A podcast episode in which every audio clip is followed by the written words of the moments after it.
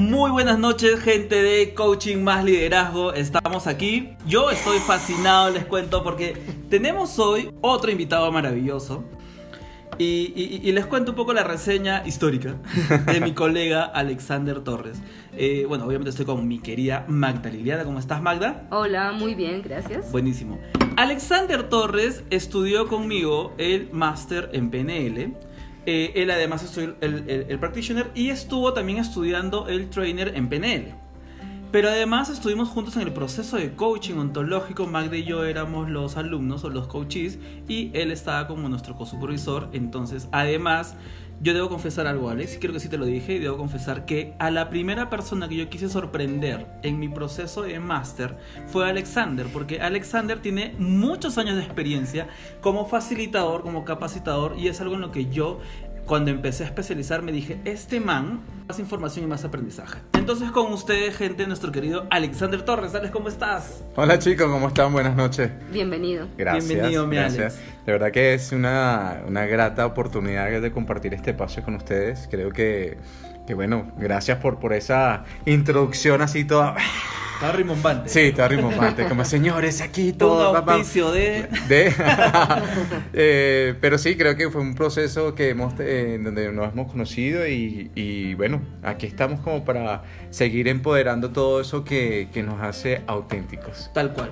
Bueno, en la primera entrega ya les hemos explicado más o menos qué es el coaching ontológico, ¿correcto? Y hemos venido trabajando algunas cosas. Hoy vamos a hablar de nuestro proceso personal como coaches cómo vivimos ese proceso de coaching, porque es importante y que todo coach te lo diga, por si acaso siempre eh, eh, entramos en razón en eso.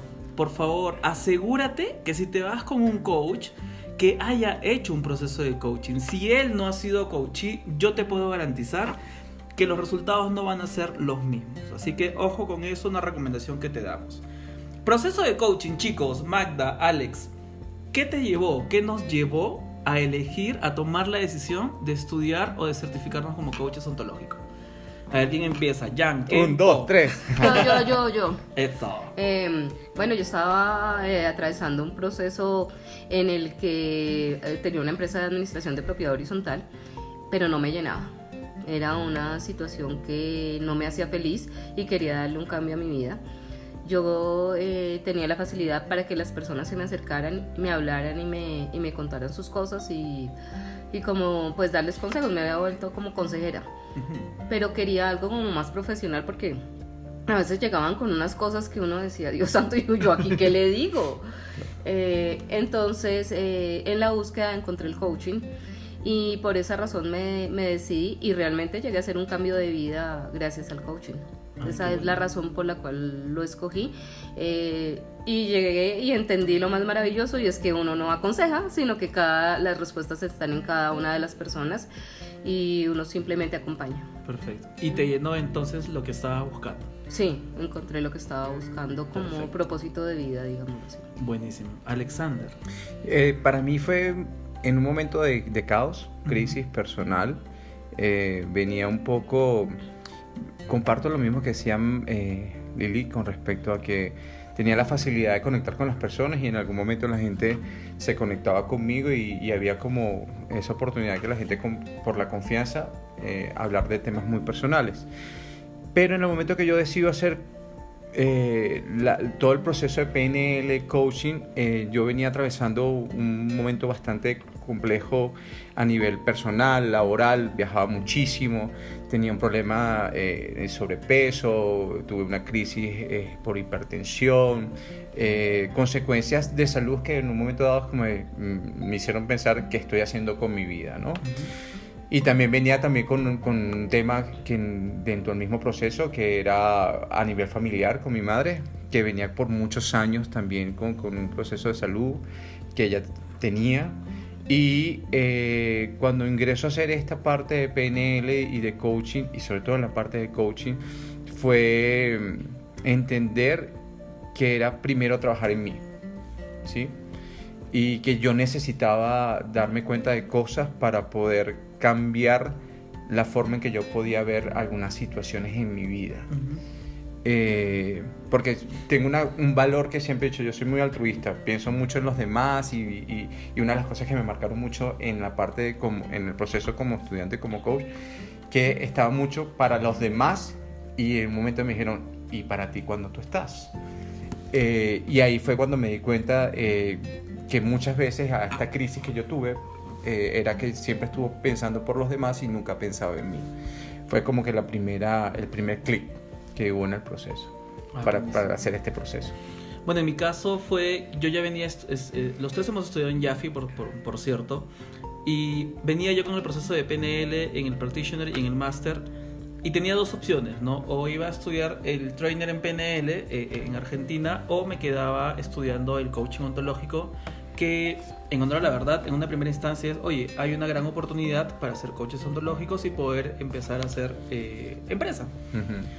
Eh, pero la, principal razón que me llevó a esto fue, si yo ya venía en un proceso de cambio, de, de versión de Aldo 2.0, Aldo 3.0, dije, me voy a meter para poder hacerlo. Jaffe para mí fue muy amoroso, porque los procesos de Jaffe son eh, con la cantidad de gente exacta, no son de estos procesos que te meten 50, 100 personas, donde para mí pues es como que muy impersonal, ¿no? O sea, Claro. 14, 13 personas donde puedas realmente vivir tu proceso y estar acompañado con las personas con quienes haces eso es, es maravilloso. Eh, y tomé la decisión de ser coach ontológico porque me di cuenta de que era, era mi sueño. O sea, mi sueño, mi propósito de vida que ya lo había encontrado es eh, generar bienestar en las personas que yo conozco mediante el empoderamiento de la mente. Y con el coaching ontológico no solamente empoderas la mente con la PNL, sino que con el coaching ontológico empoderas el alma, empoderas el espíritu, empoderas el ser de la persona. Y eso para mí es importante mediante el acompañamiento que hacemos. Entonces, para mí fue importantísimo ese tema y eso fue lo que, lo, lo- lo que me llevó a estudiar el coaching. Magda, Alex, e- en línea con eso, porque creo que los tres coincidimos en que eso es un viaje Al héroe. ex- del héroe, héroe, sí. sí, tal cual. Uno, dos, que no sabes lo que te vas a encontrar. O pues tú dices, nah, a ver. Ay, voy a encontrarme conmigo mismo. O sea, ya me conozco, ya me conozco. Ok. ¿Qué encontraste? ¿Qué encontraron, Liliana, cuando empezaste el proceso? Cuando. En el proceso per se, ¿qué encontraste en ti que no habías encontrado antes con toda esa experiencia que tenías de relacionamiento con personas? Lo mismo tú, Alex, que eres eh, facilitador y, y habiendo conocido a tantas personas viajando tanto, ¿qué encontramos en ese proceso?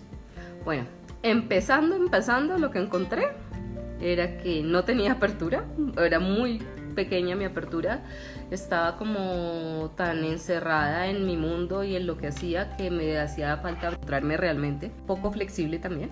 No había caído en cuenta que era muy perfeccionista, entonces ese perfeccionismo hacía que las cosas tuvieran que ser como yo quería y cuando yo decía.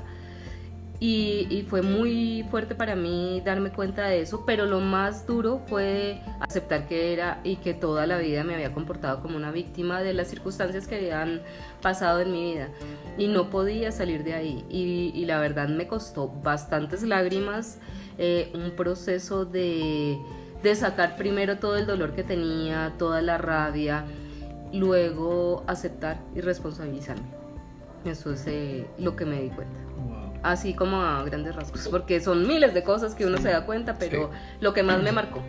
Y, y mira tú, eh, oyente, que es un poco paradójico, ¿no? Ella al principio, Lili, nos dijo, a mí me- las personas se acercaban a mí.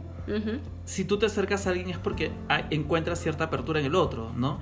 Y, y mira tú lo paradójico que Magda cuando hace su proceso de coaching dice, oye, no estoy en apertura para el otro. ¿No? Esas son estas, estas, estas bondades de un proceso como el coaching que, que, te, que te hacen ver realidades completamente diferentes. ¿no? Entonces ahí, ahí, ahí, ahí te, lo, te lo dejamos para que lo puedas checar. Sí, porque lo mío era un, o sea, estaba abierta para lo otro, es parecido a lo que tú dices, Alex. O sea, yo te escucho, pero yo no quería que nadie me escuchara, tenía una carga emocional muy fuerte y no, no estaba lista para compartirla con absolutamente nadie. Mira tú.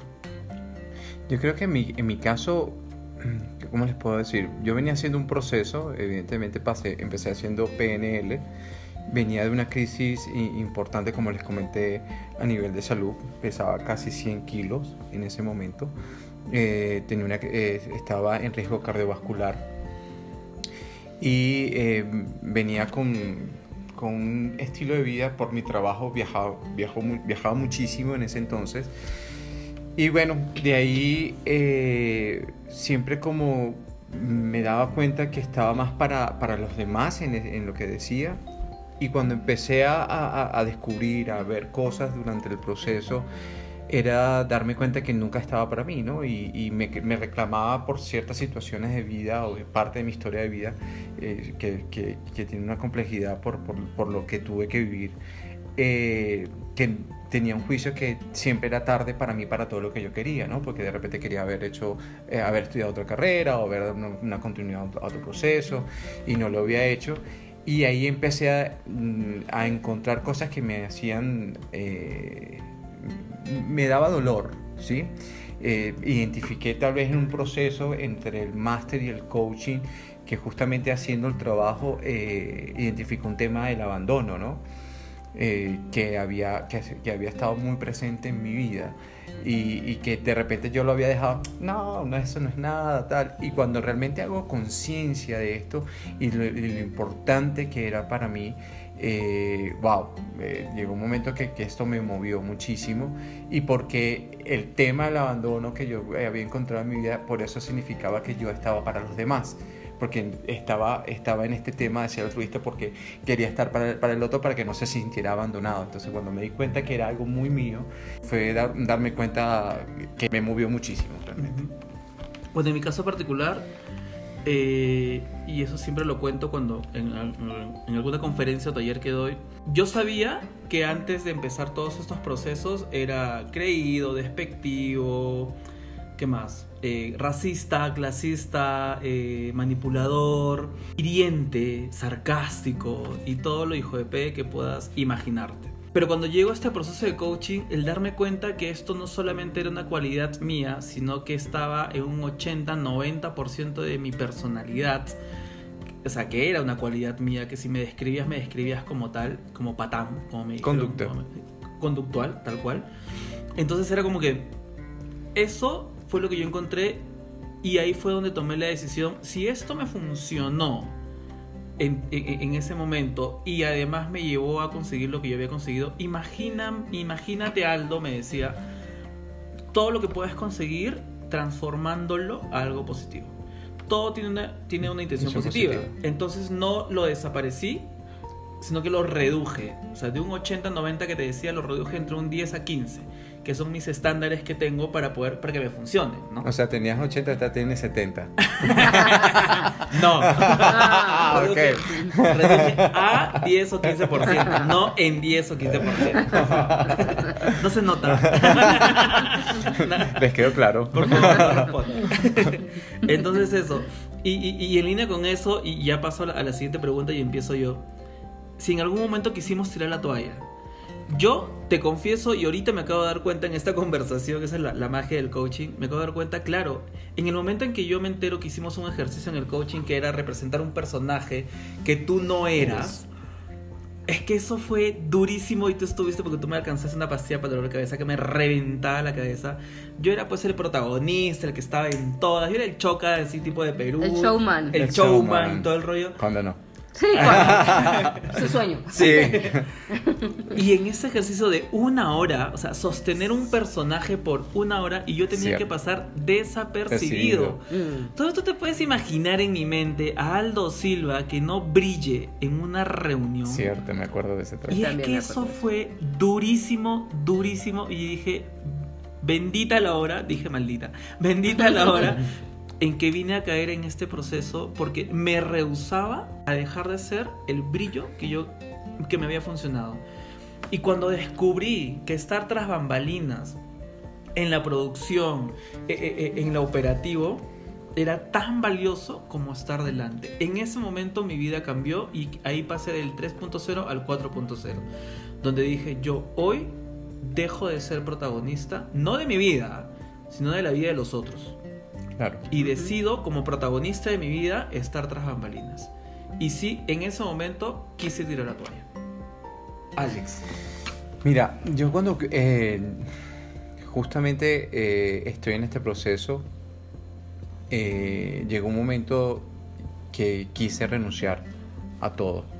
A todo estamos hablando no solamente al proceso de estudio, sino también eh, en vida personal. Eh, tuve que buscar asistencia y ayuda porque el- eh, hubo un momento que alguien me decía mm, dentro del, del proceso, eh, yo siempre me han caracterizado por ser positivo, por ser alegre, por ser el tipo que siempre tiene la, la visión de que todo, que tenemos la forma de buscar algo para, para poder mejorar ciertas situaciones. Eh, creo mucho en la intención, en, eh, en- en el trabajo de la ley de la atracción, en que si tienes una situación podemos trabajarlo. Y en una conversación me dijeron, ¿y qué pasaría si Alexander eh, se da la oportunidad de quedarse ahí, stop, y habitar de repente esta parte emocional, eh, llorar o dejar, y, no ser esto que de repente siempre era como buscando una solución? lo intenté como decir, voy a, voy a bajarle un poco a esto que es lo que la gente ve en mí y voy a evitar qué pasaría en mí eh, si me permito, si hay una piedra, le busco la solución, ¿no? ¿Qué pasaría si, si me quedo en, en esta situación? Cuando lo llegué a evitar, me di cuenta que, eh, que personalmente me hundía y ahí entré en caos. Eh, No me, no me, me di cuenta que no podía quedarme ahí y que si lo, y que si lo hacía y no tenía esa, esa otra parte de, de buscar cómo, cómo, cómo ca- alcanzar, si tengo en el camino una piedra y buscar algún, alguna herramienta para poder a- a lograr el objetivo, eh, fácilmente podía quedarme ahí. Y eso llegó a ser caos, caos en mi vida, porque yo, realmente no, nunca había, lo, lo había evitado. Ah, lo hab- había evitado esa situación de decir, ah, no, aquí me voy a quedar, ya, este, no, no, sino que siempre era, ah, no, bueno, me caí, no, dale. Eh, porque fue así, bueno, ¿y qué pasa si lloras?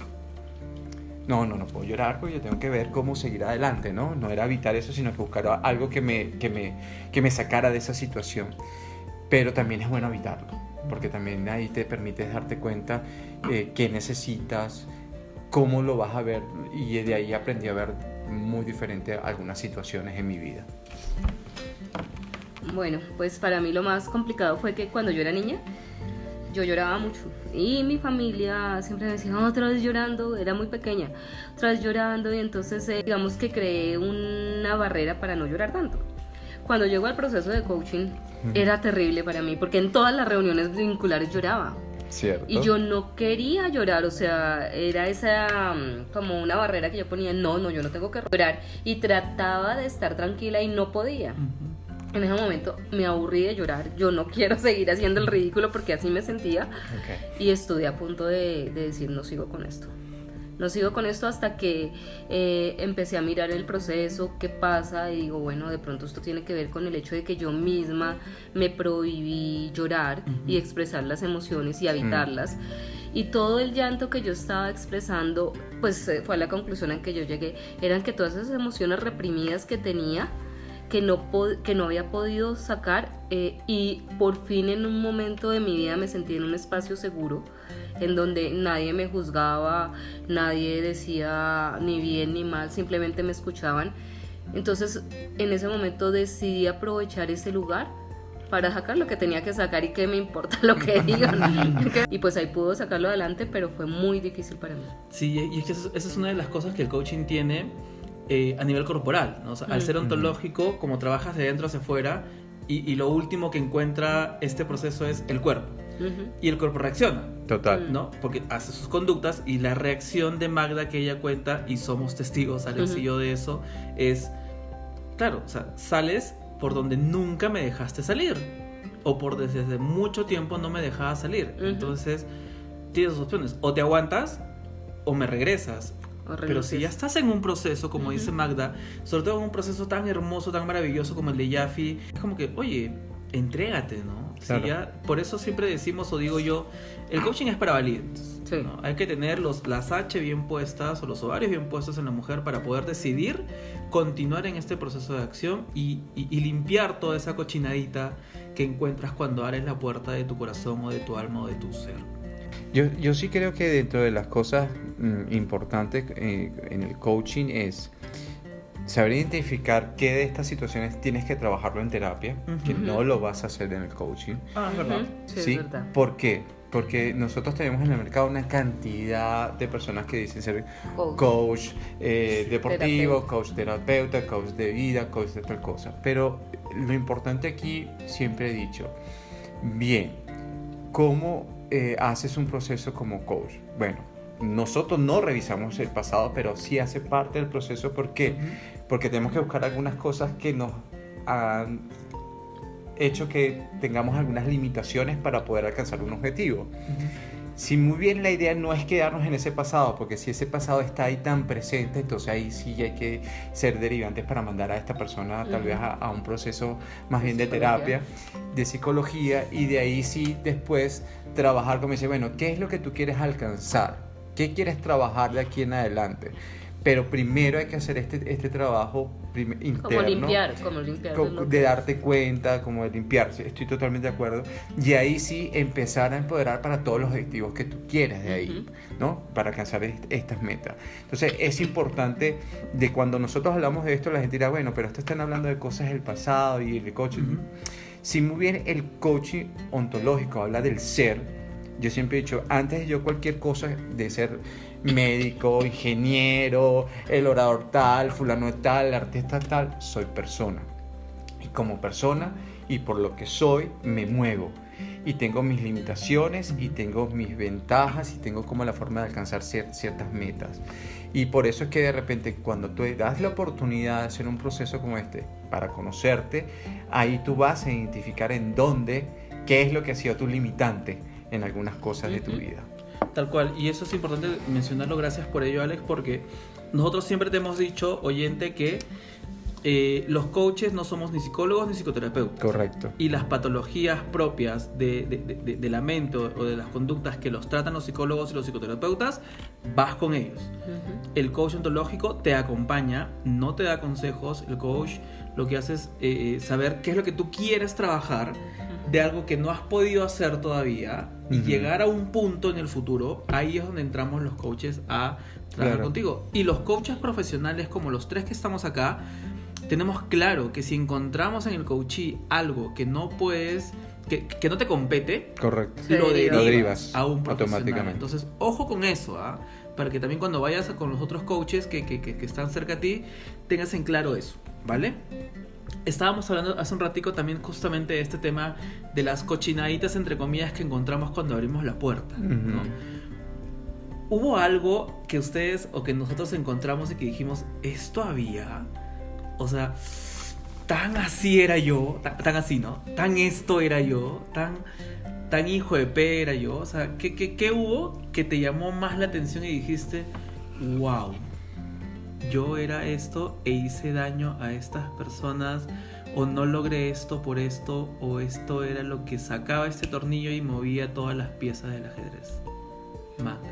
Pues antes de, antes de darme cuenta y aceptar que era víctima, me di cuenta de algo que no es tan grave, pero para mí eh, fue muy impactante y era que era manipu- manipuladora.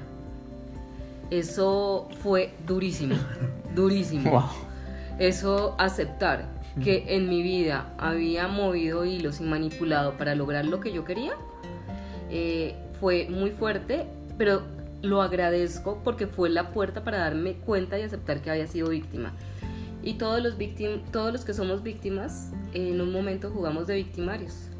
Porque Claro. volvemos a los demás eh, víctimas de nuestro propio mundo. Correcto. Y para lograrlo somos manipuladores. Eso es verdad y yo doy fe de eso, ¿lo puedo contar, Magda? Sí, claro. Yo doy fe de eso porque fue justamente el proceso que nos tocó trabajar. Mm. Yo como coach de, de Magda, fue algo que ella descubrió en ese proceso y, y fue algo que yo, yo como coach, ni cuenta me daba, después obviamente con la información que recibí era como que, ah, sí, hay lógica, entre comillas. Pero yo sí fui testigo cuando Magda se dio cuenta de lo manipuladora, que había sido. eficaz, o sea, y disimulada. flagrante, Muy bien hecho. muy bien hecho. Camaleónica. o sea, Ajá. ni el Joker. y, y- y eso fue algo que a ella misma le ayudó a darse cuenta para inclusive saber cómo salir de ese papel de Ujú. víctima, ¿no? Sí. Porque ahí, ahí entra este de, hay una intención positiva, ¿no? O sea, Sí. utiliza no la manipulación, sino este tema de, la, de, de- de- de- de llegar a las personas, de inspirar a las personas y no manipularlas, ¿no? Yo, si me lo permites, Alex, lo que encontré eh, eh, en todo este proceso y que dije que duro fue que yo había sido tan hiriente, tan dañino y tan tóxico para las personas que, y, y ahí fue donde me di cuenta, lo había como que enterrado en el pasado, que hasta a mí me llamaban para poder destruir a las personas con las palabras. Wow. Y eso fue durísimo, porque era como que un amigo tenía un problema y me decía, anda tú y destruyelo. Y lo destruía como no tienes ni idea, le daba en lo más recóndito de su ser, en lo más, en, en lo que más le dolía y era despiadado total en hacer todo esto. Y eso, darme cuenta de eso, dije, de verdad, de verdad, yo era en mi idioma el diablo. Dije, tanto daño pude haberle hecho a las personas y eso dije, uy, Dios, qué duro. Eso fue durísimo, hasta un poco de vergüenza me da contártelo, oyente, pero somos coaches y como Claro. coaches sabemos que trabajamos en todo eso y eso fue lo que más lo que encontré y que me dolió muchísimo. Dañado a mi mamá, a mi papá, a mi expareja, o sea, te cuento algo, yo dejé de pasar una Navidad en mi familia porque odiaba a mi papá. Y, y me salí de la casa dos horas antes y mi mamá me rogaba, quédate. Y yo me fui y no pasé la Navidad. Y regresé a las 3 de la mañana y me fui, y me fui al cuarto a dormir. O sea, así de, de dañino era yo. Entonces, este proceso me ayudó muchísimo. Alex. Eh, cuando estaba en la etapa de la adolescencia tuve un- una situación bien compleja, tenía una relación muy difícil con mi madre, ¿no? Y podría ser esto que tú dices, un poco arrogante, hiriente. eh, por situaciones de la vida cambié mucho antes de llegar a este proceso porque yo me volví mm, muy joven, eh, responsable eh, emocional y económicamente eh, el papá de mi mamá. Y esto me hizo de una otra forma cambiar un poco la perspectiva de lo que había sido los primeros años de mi vida con ella, porque ella hizo una demencia vascular, eh, a los 19 años yo me quedo responsable de ella porque ella dejó de reconocerme a través de una neumonía que tuvo, hizo un paro respiratorio, hizo eh, esta demencia, hipoxia cerebral. Y eh, yo tuve que negociar algunas cosas conmigo con respecto a entender su forma de amar, ¿no? Que yo al principio cuando estaba más joven no estaba de acuerdo. Cuando hago el proceso de coaching y, y de PNL, sí me di cuenta que había cosas que no le había perdonado a mi madre y que todavía estaban presentes ahí. Fue un tema más con ella eh, eh, que, que yo identifiqué y que evidente cuando estoy terminando el proceso de coaching mi madre fallece también. Entonces esto me permitió también eh, a- hacer un poco un tema de, de, de esto del perdón, del reconocimiento, de resiliencia, de ya no juzgarla porque había hecho ciertas situaciones y porque era ella así conmigo en algunas situaciones. Pero yo nunca fui una persona de, ser problemático o algo así, no, al contrario.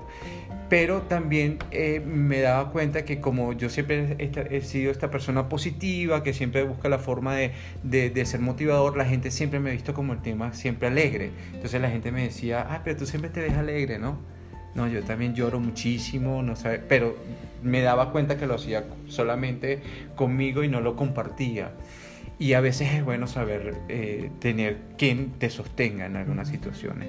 Eso, eso lo aprendí eh, en el proceso. eh, en el proceso. No, no, no lo veo como que si me hacía la víctima, no.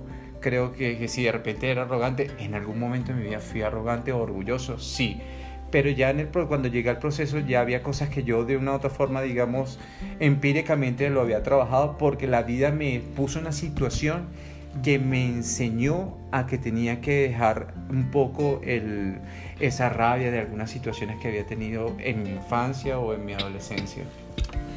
Buenísimo. Ya estamos llegando a la parte final, eh, oyente, y, y hay una, una última pregunta. Y antes de eso quiero de- decir algo que, que- que me acaba de llegar y es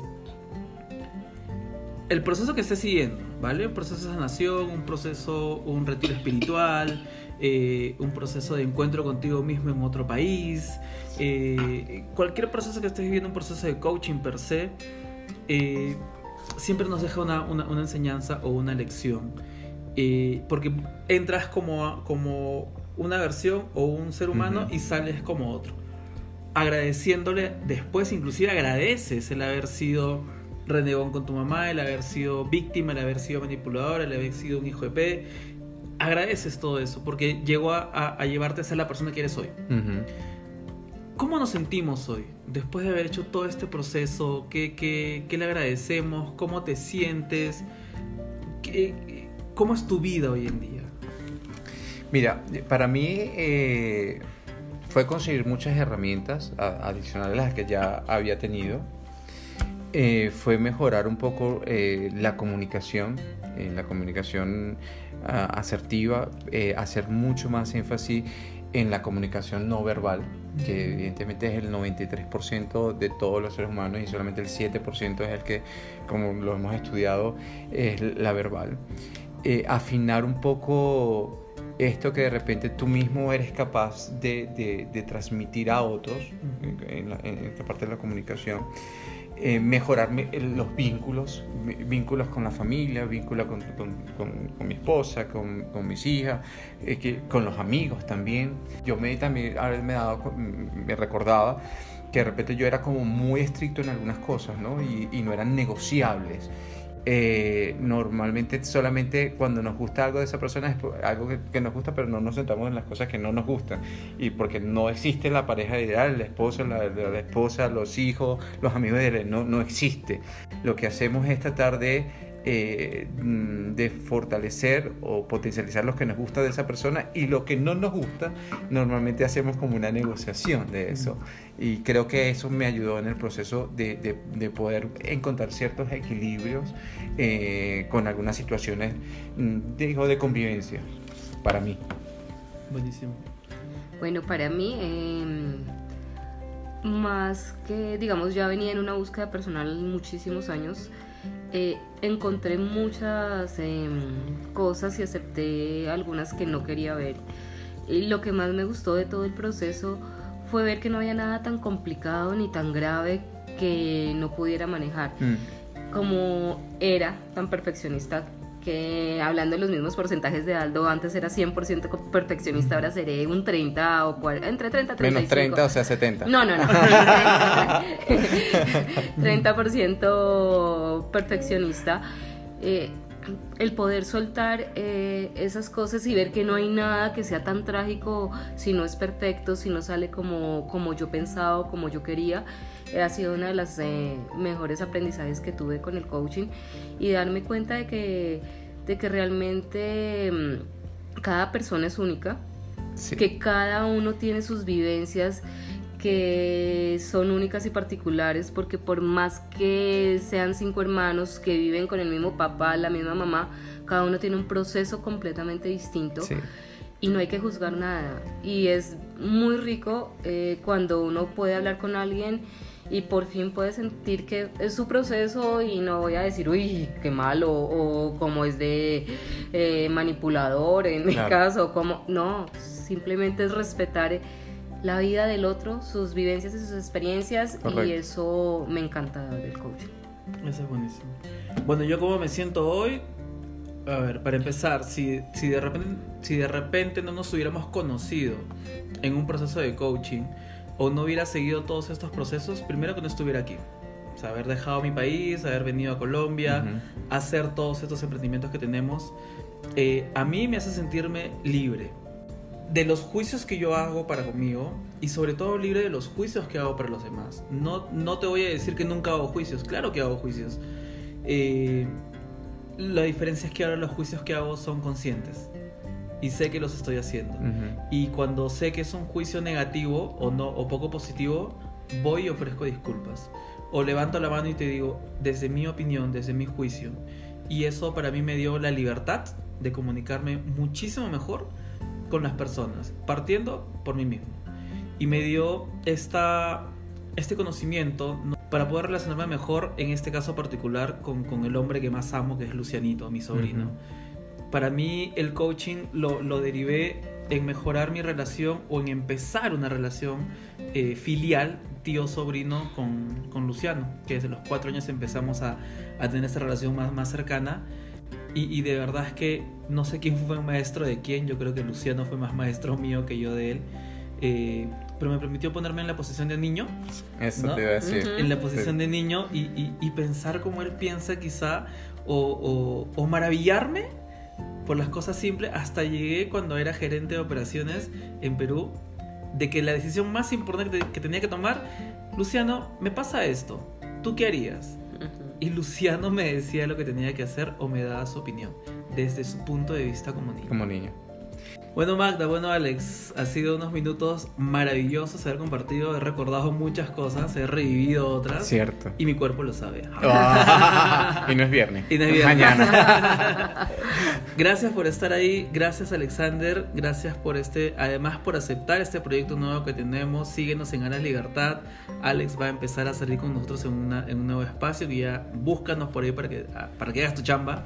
Gracias Madrilena, siempre es un placer hacer Lo esto contigo. Lo disfruto todas las veces que lo hacemos. Y en Evox ahora. Ahora en ahora estamos en Evox porque ustedes lo pidieron. Me llegó gente que nos decía, súbenlos a Evox, súbenlos a Evox. Ya estamos en Evox, así que a seguirnos. Gracias Alex. No, gracias a ustedes. La idea aquí es llegar a muchos lugares. Tú que vienes de Perú, yo soy también inmigrante, de colombo venezolano, pero que también compartiendo con, con Lili esta tierra, eh, creo que es rico poder llegar a otros lugares, a otras fronteras y creo mucho en la diversidad cultural porque ha, ha sido parte de mi vida y verdad, bueno, en el próximo seguiremos aquí acompañando Obvio. Obvio. y disfrutando de este espacio. No, mil Listo. gracias.